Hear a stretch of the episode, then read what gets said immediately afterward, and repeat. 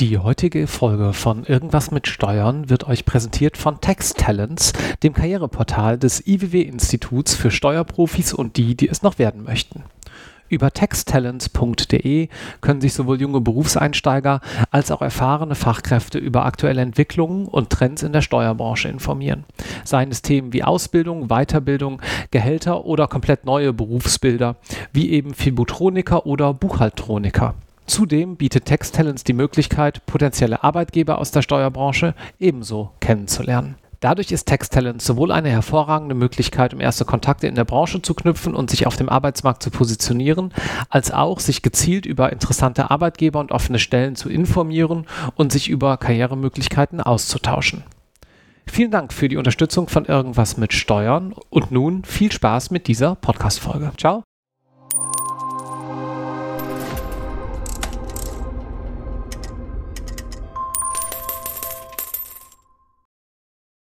Herzlich willkommen zu einer neuen Episode Irgendwas mit Steuern. Mein Name ist noch immer Marc Ohrendorf und heute sitze ich für euch, ähm, das ist ja auch ein bisschen für mich, stelle ich gerade fest, aber trotzdem hauptsächlich für euch Zuhörende hier natürlich, im schönen Hamburg und spreche mit Dr. Carsten Webel. Hallo, Herr Webel. Hallo, Herr Ohrendorf. Herzlich willkommen.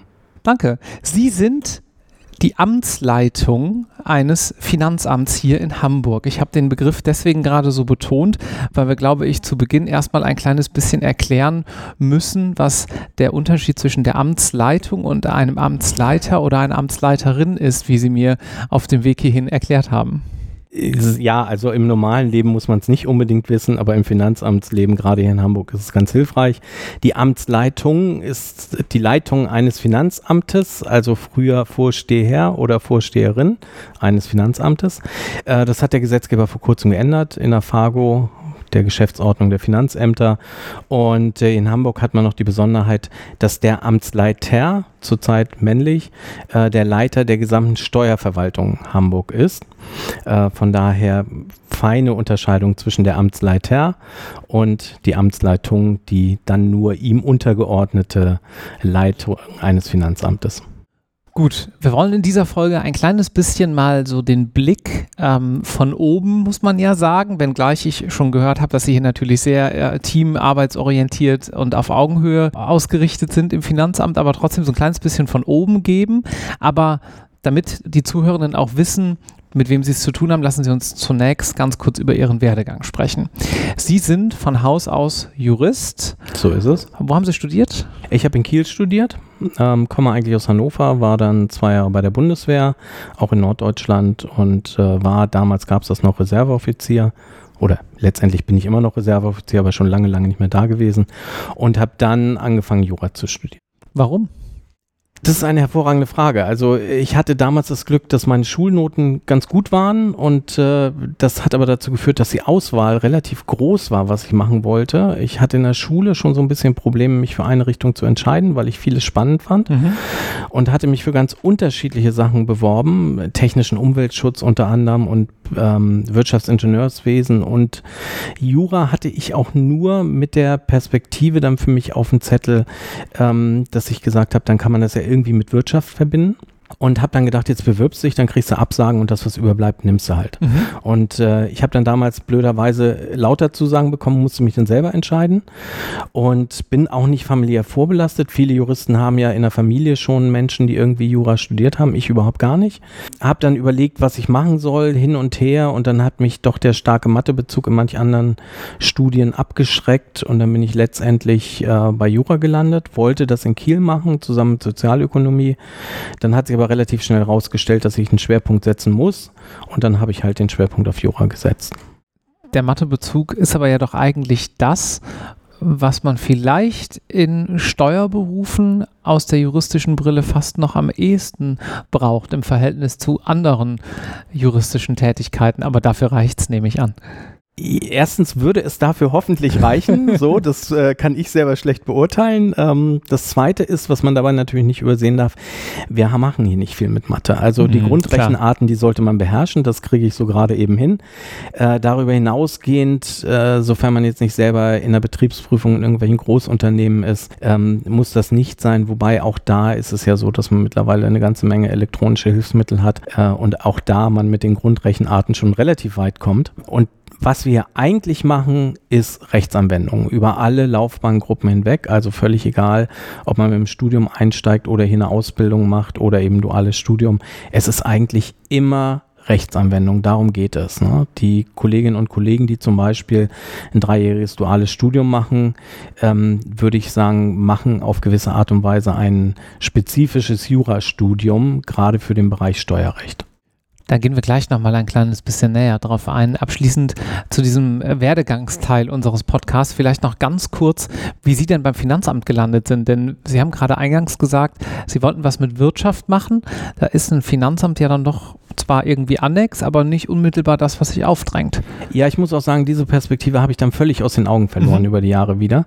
Der Wirtschaftsbezug kam letztendlich, wenn ich ehrlich bin, auch durch meinen Vater. Und je älter ich wurde, desto mehr habe ich realisiert, dass es eigentlich gar nicht meine Idee war, sondern dass mein Vater immer gesagt hat, Junge, mach mal was mit Wirtschaft, dann wird was aus dir. Was und hat dann, der denn gemacht? Der war Versicherungsvertreter und okay. hatte dann seine Vorgesetzten, äh, viele von denen hatten Wirtschaft studiert und deswegen war das für ihn, der war 34 geboren, Kriegsgeneration Generation noch. Für ihn war es immer ganz wichtig, materielle Sicherheit zu haben. Mhm. Und deswegen war für ihn das dann auch ein Weg, der natürlich mir die materielle Sicherheit schaffen sollte. Ähm, ich habe mich dann anders entschieden. Er war ein bisschen enttäuscht, aber nun gut. Und im Studium muss ich sagen, habe ich das im Wesentlichen aus den Augen verloren. Habe im ersten äh, Examen sehr, sehr viel Strafrecht gemacht und Arbeitsrecht. Äh, Im zweiten Examen Verwaltungsrecht. Aber da ist jetzt steckt schon so ein bisschen Verwaltung mit drin war dann zwei Jahre bei einer Versicherung ähm, als persönlicher Referent des Vorsitzenden der Geschäftsleitung. Ich persönlich habe das gesehen als Fortsetzung meines Referendariats mit anderen Mitteln, mhm. weil ich während des Referendariats nicht in der Wirtschaft war. Dann konnte ich da mal reingucken, habe dann ungefähr ein Jahr Dreivierteljahr diese ähm, Zeit als Assistent gehabt. Und als es dann da um meine Weiterverwendung ging, zeigte sich, dass mein Chef einen etwas anderen Umgang mit Menschen pflegte, als ich mir das wünschte. Ähm, wir hatten die klare Abmachung, dass ich im Innendienst tätig sein sollte, im Bereich Arzthaftpflicht, Umwelthaftpflicht. Und dann eröffnete er mir also in einem kurzen Gespräch, dass er sagte, Sie gehen jetzt in den Außendienst nach Göttingen, was dann zu einem etwas intensiveren Gespräch zwischen ihm und mir führte äh, und das Ergebnis war dann, dass er sagte, Herr Webel, ich will Sie brechen. Und unausgesprochen war und nach meinem Ebenbild wieder aufbauen, weil Warum er nämlich hat er das denn so explizit auch noch gesagt? Das kann ich Ihnen sagen. Ähm, ich war zu dem Zeitpunkt schon etwas lebensälter. Ich hatte also zwei Jahre Bundeswehr, habe dann studiert, war hinterher noch ein Jahr in den USA, habe da studiert, habe ein LLM gemacht, bin dann wiedergekommen, habe Referendariat gemacht und äh, das heißt, ich habe dort angefangen, jetzt müsste ich lügen, aber ich glaube mit 32 oder 33. Mein Vorgänger auf dem Posten war 25. 20.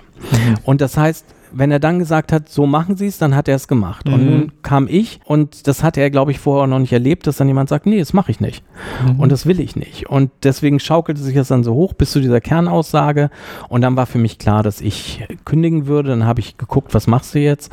Und für mich war es wichtig, dass meine Idee war, ich wollte einerseits juristisch arbeiten, weil ich das gerne tue, und andererseits Personalverantwortung haben. Und wenn man die Situation hat, dann gibt es eigentlich nur die Verwaltung, weil, oder fast nur die Verwaltung, weil weil sie im Bereich Anwalt, Staatsanwalt, Richter, also in dem klassisch-juristischen Bereich, keine Personalverantwortung haben und im äh, Wirtschaftsbereich, da ist es normalerweise so, dass sie nicht juristisch arbeiten, sondern nur die, also in Anführungsstrichen nur die Personalverantwortung haben. Und wenn sie beides zusammenbringen wollen, dann sind sie in der Verwaltung sehr, sehr gut aufgehoben. Und gerade in der Steuerverwaltung ist es so, sie haben ein Jahr Einweisung, wo sie mal verschiedene Bereiche durchlaufen, Unterricht zum Steuerrecht im Brühl an der Bundesfinanzakademie machen. Ich sage immer Steuerrecht für Minderbemittelte. Und wenn sie das gemacht haben, äh, dann kriegen sie nach einem Jahr ihr eigenes Sachgebiet und haben halt die Verantwortung für je nachdem acht bis na, 20 Kollegen, je nachdem, für welche Bereiche sie zuständig sind. Gut, da war jetzt eine ganze Menge drin. Wir gehen gleich nochmal darauf ein, wie eigentlich so ein Finanzamt organisiert ist,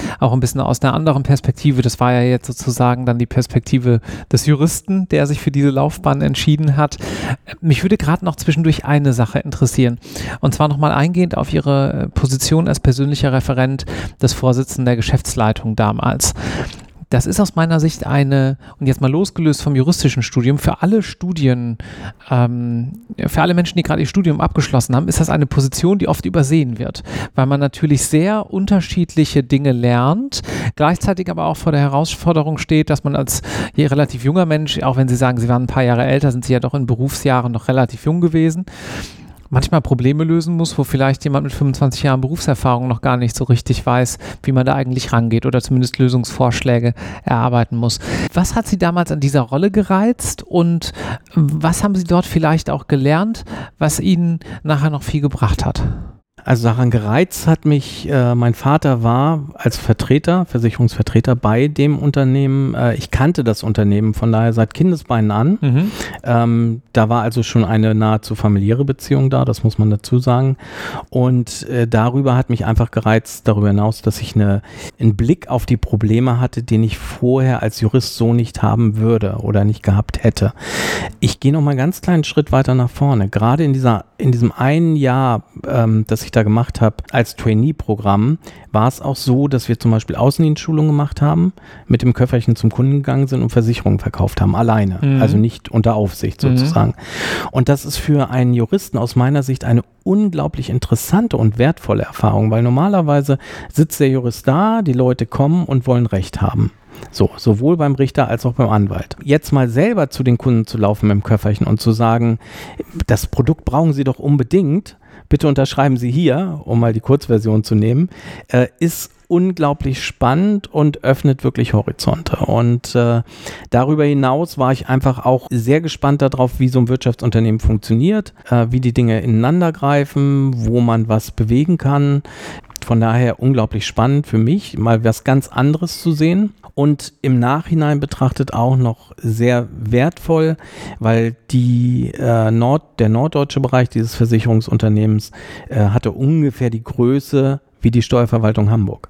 Also ich habe äh, von daher zwei einmal freie Wirtschaft, einmal Verwaltung in ungefähr gleicher Größe mhm. gesehen und äh, glaube mir deswegen an der einen oder anderen Stelle dann noch ein Urteil erlauben zu können, weil es ist natürlich immer quer, wenn ich ein, äh, eine Verwaltung, wie wir in Hamburg mit 3700 Bediensteten ungefähr, Steuerverwaltung Hamburg, äh, vergleichen mit einer Kanzlei, in der 15 Leute sitzen. Ja, das ist immer schief. Dann kommen natürlich immer die Ideen, ja, die können das, wir nicht. Ja, klar, aber wir sind auch 3700 Leute.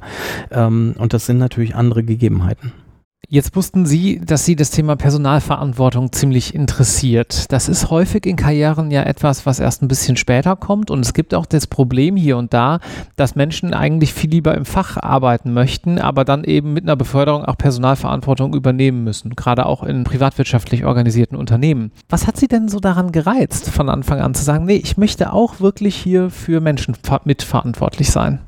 Also bei mir ist es so, ich arbeite gern mit Menschen, ich äh, gestalte auch gerne was mit Menschen und wie es bei jedem so ist, man gestaltet auch gerne verantwortlich. So und ist nicht nur äh, jemand, der alles abnickt, sondern jeder ist ja für seinen Bereich auch gerne derjenige, der ihn ein Stück weit mitgestaltet. Mhm.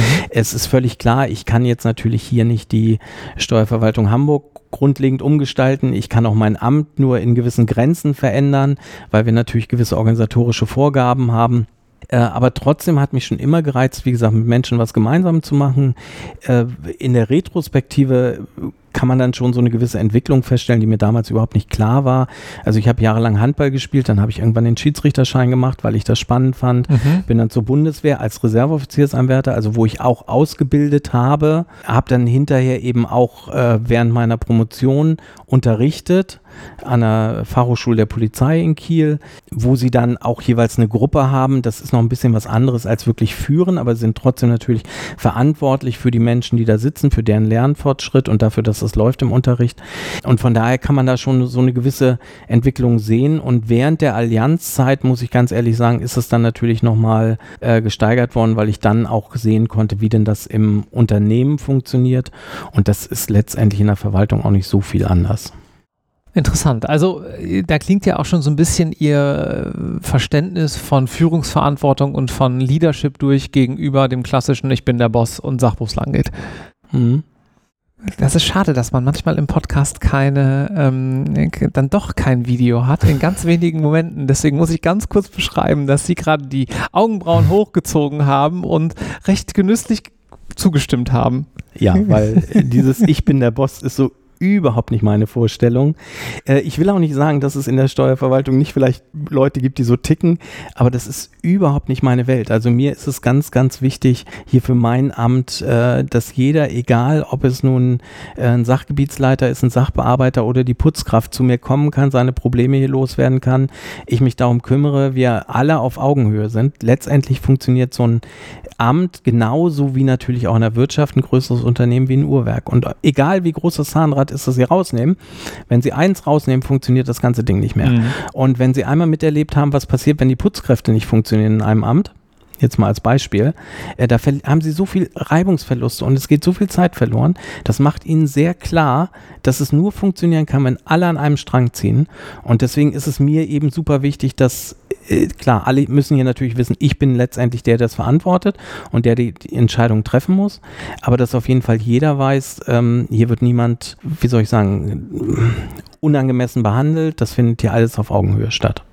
Gut, dann lassen Sie uns einen äh, etwas genaueren Blick werfen auf das Finanzamt. Wir haben ja hier auch Zuhörende, die befinden sich vielleicht gerade in einem dualen Studium oder überlegen, was sie machen, sind also noch nicht so besonders berufserfahren. Mal so den allgemeinen Grobschnitt. Welche Laufbahnen gibt es? Welche Positionen gehen damit üblicherweise einher? Und wir hatten es, glaube ich, schon angedeutet. Sie haben so ungefähr 300, 330 Mitarbeitende hier zurzeit. 340 momentan. 340. Ja. Wie verteilt sich das dann noch ungefähr auf diesen Gesamtkorb? Korpus. Wie muss man sich das vorstellen?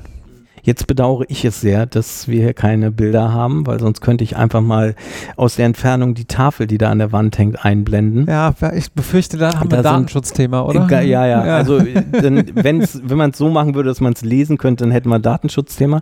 Aber hier hängt so eine Übersichtstafel, auf der ich mein Personal dann letztendlich plane.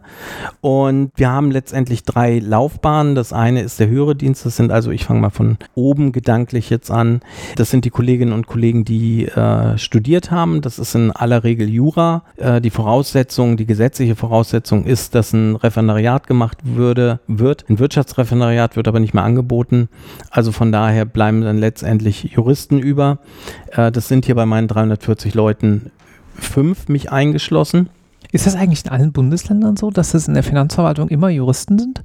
Weit, weit, weit überwiegend. Das können auch Wirtschaftswissenschaftler sein, ja. aber wie gesagt, da müsste man ein Wirtschaftsreferendariat ja. machen und ich weiß ehrlich gesagt gar nicht, wo das überhaupt noch angeboten wird, ob es überhaupt noch irgendwo angeboten ja. wird. Sonst müsste der Gesetzgeber daran halt was ändern. Also wenn wir jetzt über Einstellungen in den höheren Dienst Klar. sprechen. Ne? Wobei es ist hier in Hamburg auch so gewesen, wir hatten auch Amtsleitungen, die, äh, äh, die Wirtschaftswissenschaftlerin waren. Äh, das war aber eben noch eine Zeit, wo es das Wirtschaftsreferendariat noch gab. Mhm. Ich glaube, es würde uns ehrlich gesagt auch gut tun, da ein, zwei, drei, vier, fünf Wirtschaftswissenschaftler dazwischen zu haben. Ähm, aber momentan ist es halt faktisch einfach so nicht möglich. Dann haben wir die große Gruppe, das sind dann bei mir, Sie können das ja so farblich zumindest einigermaßen sehen, äh, die gelben Kärtchen auf dieser Wand, äh, das sind die Kolleginnen und Kollegen des gehobenen Dienstes, die ein duales Studium gemacht haben. Die haben also drei Jahre an der Verwaltungsfachhochschule ähm, Steuerrecht gemacht und äh, sind Diplom-Finanzwirte oder Wirtinnen und haben in dem Rahmen um und bei 2400 Stunden Unterricht gehabt in der Theorie und davon so über den Daumen 1900 ungefähr steuerrechtliche Themen. Das ist eine sind, ganze Menge. Genau, also die sind, was das angeht, sehr, sehr firm und ich muss ganz ehrlich sagen, ich werde sie in meinem Leben nicht mehr einholen. Die sind mir einfach voraus, was das angeht. Deren Tätigkeiten sind jetzt relativ breit äh, gestreut. Das sind sachbearbeitende Tätigkeiten in der Veranlagung, in der Vollstreckung. Das sind Betriebsprüfungen Betriebsprüfer.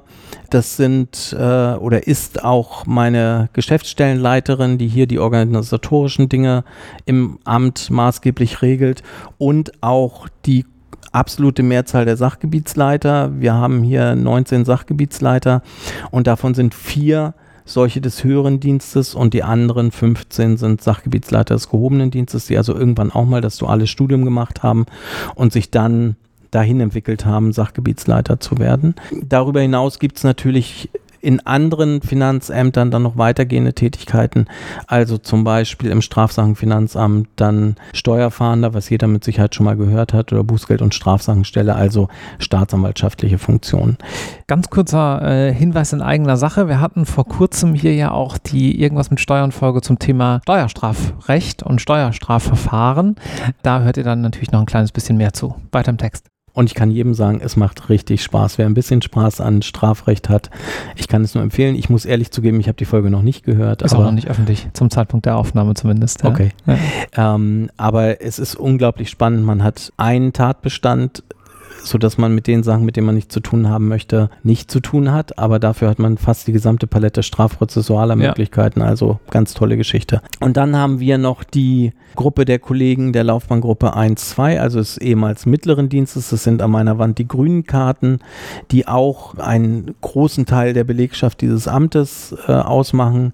Die sitzen zum Beispiel eben in der Veranlagung, in der Vollstreckungsstelle, sitzen auch als Kleinstbetriebsprüfer in der Außenprüfung gehen also auch raus und prüfen Unternehmen. Also von daher auch eine recht bunte Geschichte. Auch da gibt es Kolleginnen und Kollegen, die im Strafbereich tätig sind zum Beispiel. Das ist also auch ein relativ breites äh, Portfolio, das da möglich ist. Wir haben das vor etlichen Jahren mal durchgezählt. Äh, für den gehobenen Dienst, da sind wir gekommen auf 50 unterschiedliche Verwendungen mhm. in der Steuerverwaltung und für die Laufbahngruppe 1, also den ehemals mittleren Dienst, da waren es, glaube ich, auch so um die 40 unterschiedlichen Verwendungen, die man in der Steuerverwaltung dann hat in ganz unterschiedlichen Bereichen. Und dann bleiben noch auf meiner Tafel hier ein paar blaue Karten und das sind letztendlich die Angestellten, das sind relativ wenige. Das hat letztendlich auch gesetzliche Gründe, dass wir in vielen Bereichen äh, Angestellte nicht oder nur sehr eingeschränkt einsetzen können. Wir versuchen das, aber es ist natürlich auch immer ein Problem, ob man auf dem Arbeitsmarkt unbedingt Leute bekommt, die die Eignungen, die Fähigkeiten ja. und Fertigkeiten mitbringen, die wir brauchen. Was ist das denn? Nehmen wir das mal direkt als Überleitung. Was sollte man denn mitbringen, wenn man beispielsweise, sagen wir mal, im mittleren Dienst oder in einem gehobenen Dienst eine Karriere anstrebt? Also als, als allererstes äh, unverzichtbar aus meiner Sicht Teamfähigkeit. Mhm. Ähm, dann wäre es, glaube ich, auch ganz hilfreich, wenn man, äh, das hängt damit zusammen, kommunikativ ist. Es wäre oder es ist aus meiner Sicht auch zwingend erforderlich, dass man ein gewisses sprachliches Grundverständnis hat. Das heißt jetzt nicht, dass man selber Gedichte schreiben muss oder was auch immer, aber es ist natürlich so, dass wir, ich habe es vorhin schon gesagt, immer Rechtsanwendung machen. Und Recht sind nun mal geschriebene Worte und damit muss ich irgendwie vernünftig umgehen können. Schön wäre auch, wenn man im Kopf einigermaßen klar und strukturiert ist, weil natürlich viele Tätigkeiten, die man hat, wenn man vieles auf dem Tisch liegen hat, das durchaus hilft. Und ja, Kommunikation hatte ich schon, äh, möchte ich jetzt aber noch mal kurz in einer anderen Perspektive hervorholen. Wir haben natürlich auch immer wieder mit Steuerpflichtigen zu tun. Mhm. Ähm, die Situation, wie es das vielleicht noch vor zehn Jahren gab, dass die Steuerpflichtigen in jede Amtsstube kommen, sich da hinsetzen und irgendwas besprechen, die gibt es kaum noch. Aber telefonisch, schriftlich haben wir natürlich auch Kontakt mit denen. Dann ist es auch schon ganz hilfreich, wenn man da in der Lage ist, einigermaßen zu kommunizieren. Wobei man ganz klar sagen muss, die Kolleginnen und Kollegen sowohl des mittleren Dienstes als auch des gehobenen Dienstes machen hier natürlich entsprechend erstmal eine Ausbildung beziehungsweise ein duales Studium, in dem sie dann eine Menge mitnehmen. Äh, große Teile des Ganzen finden im Amt statt. Also wir erwarten natürlich von niemand, dass er schon von Anfang an fertig ist und das alles mitbringt. Ganz sicher nicht. Es geht eigentlich wirklich mehr um Teamfähigkeit und die Bereitschaft, sich mit solchen Dingen auseinanderzusetzen. Spielen Schulnoten eine große Rolle? Naja, die Schulnoten sind, möchte ich mal sagen, äh, das erste, wo drauf geguckt wird, wie immer in der Bewerbung, ne, dann mhm. wird das Zeugnis mitgeschickt. Die sind aber nicht äh, von eklatanter Bedeutung. Äh, das Ganze geht natürlich. Schönes Zeichen für Arbeitnehmer, schlechtes Zeichen für Arbeitgeber. Derzeit deutlich runter, weil einfach die Anzahl der Schulabgänger geringer wird und der Bedarf bei den Arbeitgebern immer größer wird. Aber es ist äh, nicht so, dass man jetzt nach den Schulnoten da schon große Teile raussortieren würde. Wobei eine, einen Hinweis erlaube ich mir an der Stelle noch. Mittlerweile ist es ja so, dass der, der Anteil der Abiturienten relativ groß ist. Mhm.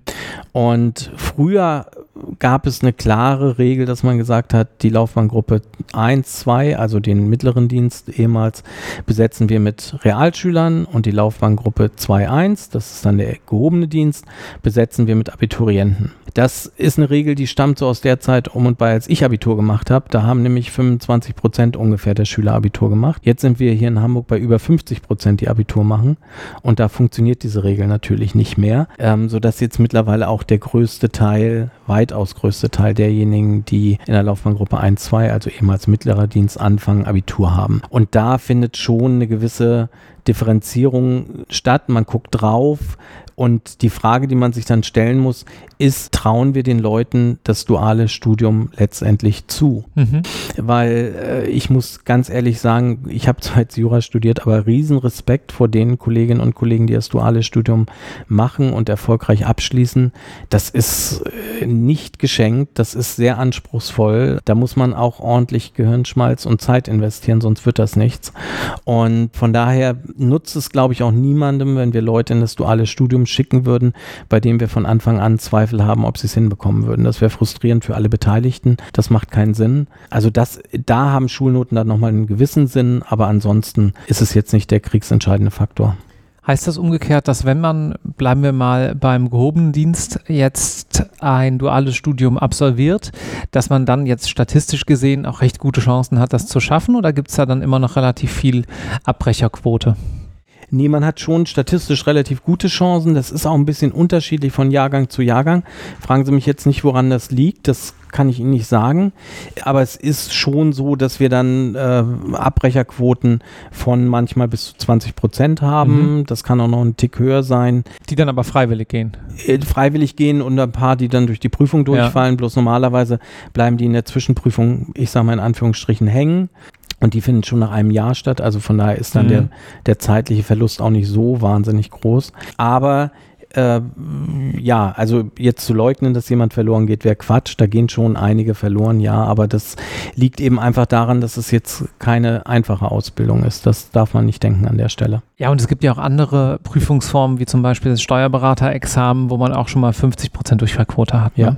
Ja, ja, okay, also ist das relativ human. Dann, weil ansonsten ohnehin wieder Zuschriften kommen, was verdient man denn dann im Anschluss?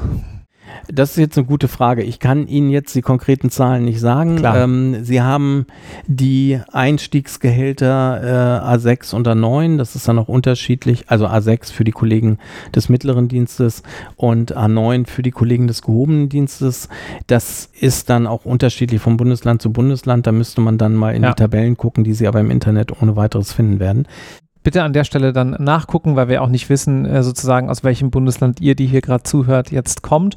Und dabei, fairerweise, muss man immer dazu sagen, beim Gehaltsvergleich, bitte bedenken, dass ihr andere Abgaben und andere Altersvorsorge habt als in der Privatwirtschaft. Genau, das sind schon mal wichtige Hinweise. Was jetzt noch dazu kommt, ist, äh, hier in Hamburg sind demnächst die Tarifverhandlungen, wie in anderen Bundesländern auch. Da wird man sehen müssen, was sich da tut. Ah, ja. ähm, da hat die Gewerkschaft auch ziemlich aufgerüstet. Ich bin mal gespannt, was da passieren wird.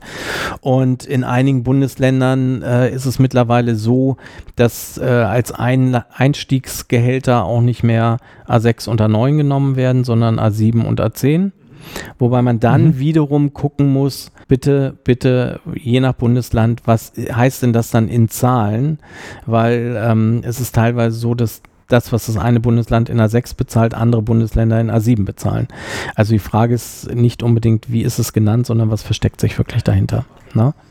Dann gehen wir im Folgenden noch mal ein kleines bisschen auf das ein, was Sie eigentlich den ganzen Tag so machen, damit man sich auch noch mal ein kleines bisschen mehr darunter äh, vorstellen kann.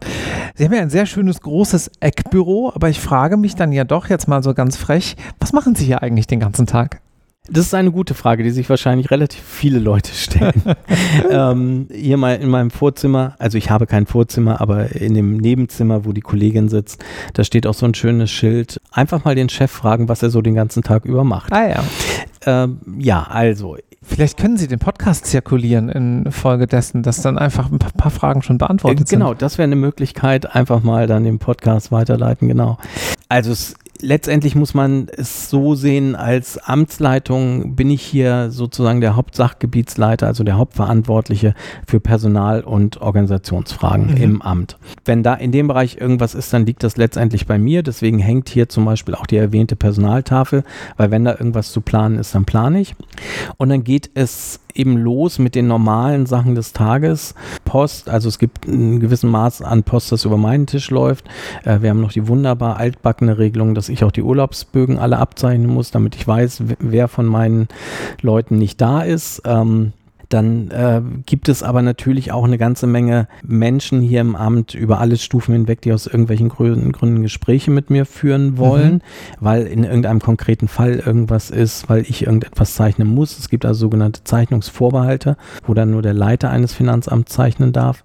Was ist das denn zum Beispiel? Welche Konstellation? Naja, wenn es zum Beispiel darum geht, dass wir größere Beträge erlassen, dass wir äh, irgendwas machen mit Bürgerschaftsabgeordneten mhm. oder Senatoren, äh, dann muss das auch über meinen Tisch mhm. laufen. Wenn Sie Steuerberater in irgendeinem Fall haben, bei denen damit zu rechnen ist, dass sie sehr großzügig mit Dienstaufsichtsbeschwerden tätig werden, solche Sachen. Mhm. Ne? Ähm, darüber hinaus ist es auch manchmal so, dass hier jeder im Haus weiß, dass ich gern Steuerstrafrecht mache. Also ich habe auch verfügt, dass alle Eingänge, die damit zusammenhängen, bei mir über den Tisch laufen. Das ist jetzt ein Stück weit der Luxus in Anführungsstrichen, den man als Amtsleitung hat. Ich kann mir jedes Thema hier schnappen und kann sagen, da kümmere ich mich jetzt mal drum. Mhm. Das natürlich nur in dem Rahmen, wie ich Zeit habe, ähm, aber da habe ich eine gewisse Freiheit an der Stelle. Und äh, man sollte es nicht glauben, aber ich kriege den Tag gut damit rum, mit diesen Dingen. Ähm, darüber hinaus ist es so, dass wir als Amtsleitung hier in Hamburg, dadurch, dass wir relativ dicht beisammen sind alle und auch eine relativ enge Verbindung besteht mit dem Ministerium, dadurch, dass eben, wie gesagt, alles sehr, sehr eng ist. Als Amtsleitung auch sehr intensiv damit beschäftigt sind, Entwicklungen in der Steuerverwaltung zu begleiten, in Arbeitsgruppen zu begleiten, selber an Auswahlverfahren mhm. teilzunehmen und so weiter und so weiter. Ähm, und das füllt dann die Woche schon. Ich komme also mit meinen 40 Stunden normalerweise auch nicht aus in der Woche. Das aber auch gerne, weil ich es sehr, sehr abwechslungsreich, sehr, sehr spannend und äh, von daher auch sehr fordernd finde, aber das in einer positiven Art und Weise. Haben Sie für die Zuhörenden vielleicht abschließend noch so einen Fall, kann ja auch ein paar Jahre her sein, natürlich ohne irgendwelche Namen zu nennen, wo Sie sagen, Mensch, da hat mir die Tätigkeit hier in diesem Umfeld so richtig Spaß gemacht? Davon habe ich eine ganze Menge Fälle. Ähm, also es ist jetzt reiner Zufall, was mir gerade einfällt, mhm. aber ähm, ein Fall, der mir jetzt gerade durch den Kopf geht, äh, den habe ich nicht in meiner Funktion hier als Amtsleitung gehabt, sondern in meiner vorherigen Funktion als stellvertretender Vorsteher eines anderen Amtes. Da hatte ich in meinem Zuständigkeitsbereich eine Vollstreckungsstelle oder wie es heißt dann eine Erhebungsstelle, aber Vollstreckung, da kann man sich eher was drunter vorstellen. Und das war jemand, der größere Steuersprückstände hatte ähm, und aber Fotoreporter war und ein relativ werthaltiges Bilderarchiv hatte, das mhm. er nun verkaufen wollte. Ähm, das ist nun ein relativ seltener Vorgang, dass sowas passiert. Ähm, und ich habe dann gelernt, das ist auch nicht so einfach und das dauert, bis man jemand hat. Und um das nochmal deutlich zu sagen, das ist jetzt auch nicht äh, äh, Schnappschüsse im Urlaub gewesen oder so, sondern das war jemand, der wirklich mit bekannten Promis Bildergeschichten gemacht hat und ähm, die auch toll gemacht hat. Also der war einfach richtig, richtig gut. Und er wollte nun seine Steuerschulden mit dem Geld bezahlen aus dem Verkauf dieses Bildarchivs. Mhm. Das Problem war eben nur, er, es fiel ihm schwer, das einigermaßen zeitgerecht loszuwerden. Dann hatte er nebenbei, das war eine ganz interessante Figur, noch andere Tätigkeiten aufgenommen, hatte noch äh, angefangen, Marmeladen zu verkaufen und so weiter. Und es ging dann darum, wie wir eine Lösung finden, die ähm, ihm gerecht wird. Und da hat man eben einen der Vorteile, den wir hier bei uns bei der Arbeit haben, wirklich deutlich bemerkt. Wir arbeiten mit Sprache. Sprache ist mehrdeutig. Das weiß jeder, der sich mal mit anderen Menschen gestritten hat. Dementsprechend ist es auch so, dass die Gesetzestexte uns natürlich nicht immer, aber an vielen Stellen ein Stück weit Luft lassen, damit so oder so umzugehen. Mhm. Und ähm, das ermöglicht uns natürlich auch Lösungen zu finden, die den Leuten nicht immer und überall, aber in vielen Fällen dann doch gerecht werden. Ähm, das Gefühl ist häufig nicht dafür da, weil immer wenn Menschen Geld weggenommen wird, empfinden sie es als nicht gerecht. Aber trotzdem hat man in bestimmten Fällen die Möglichkeit, den Leuten ein Stück weit zu helfen. Und da haben wir eine sehr vernünftige Lösung für beide Seiten gefunden, die dann letztendlich dazu führte, dass alles äh, einen guten Ausgang nahm, alle zu, glücklich und zufrieden waren. Und das sind dann eben auch Fälle, wo jemand in so einer Situation ist und merkt, ihm wird geholfen, wo dann auch beiderseitiges Verständnis entsteht und man zu einem guten Ergebnis kommt. Ich habe eine ähnliche Geschichte in eben äh, zitiertem Podcast zum Thema Steuerstrafrecht äh, gehört, und zwar von der anderen Seite. Da hieß es, naja, sucht frühzeitig den Kontakt mit dem Finanzamt, um vielleicht auch irgendwelche Anschuldigungen oder Verdächtigungen aus der Welt zu schaffen. Denn wenn man solche Transparenz herstellt, dann sieht man ja auch jetzt gerade hier ganz schön, finde ich, hat man entsprechend ja auch Verständnis auf der Gegenseite. Genau so ist es. Also ähm, im Straf Bereich sowieso, aber auch im normalen Bereich äh, kann ich immer nur dazu raten, den Kontakt zu suchen, auf Augenhöhe miteinander zu sprechen. Äh, klar, man gerät auch mal im Finanzamt an Menschen, die ähm, meinen, irgendeine Machtposition zu haben und die ausspielen zu müssen. Das will ich gar nicht in Abrede stellen. Aber prinzipiell die Kolleginnen und Kollegen sind eigentlich immer bereit, da auf Augenhöhe zu begegnen. Und äh, von unserem Selbstverständnis her, das muss man oder möchte ich an der Stelle nochmal sehr deutlich sagen, sind wir auch die Guten. Also wir sind die, die letztendlich Dinge möglich möglich machen. Ne? Wir sind die, die den Laden am Laufen halten, die Gesellschaft am Laufen halten, die das Geld dafür ranholen, dass es geht. Und äh, das ist eben auch ein Stück weit unser Selbstverständnis. Wir wollen nicht möglichst viel Geld aus den Bürgern rauspressen oder so, wie man das vielleicht kennt, wenn man Robin Hood liest oder was auch immer, sondern hier geht es darum, die rechtlich zutreffende Lösung zu finden und damit dann auch die, die der Gesetzgeber als gerecht ansieht. Das ist auch ein sehr schönes Schlusswort. Vielen herzlichen Dank, Dr. Webel. Sehr, sehr gern. Tschüss. Tschüss.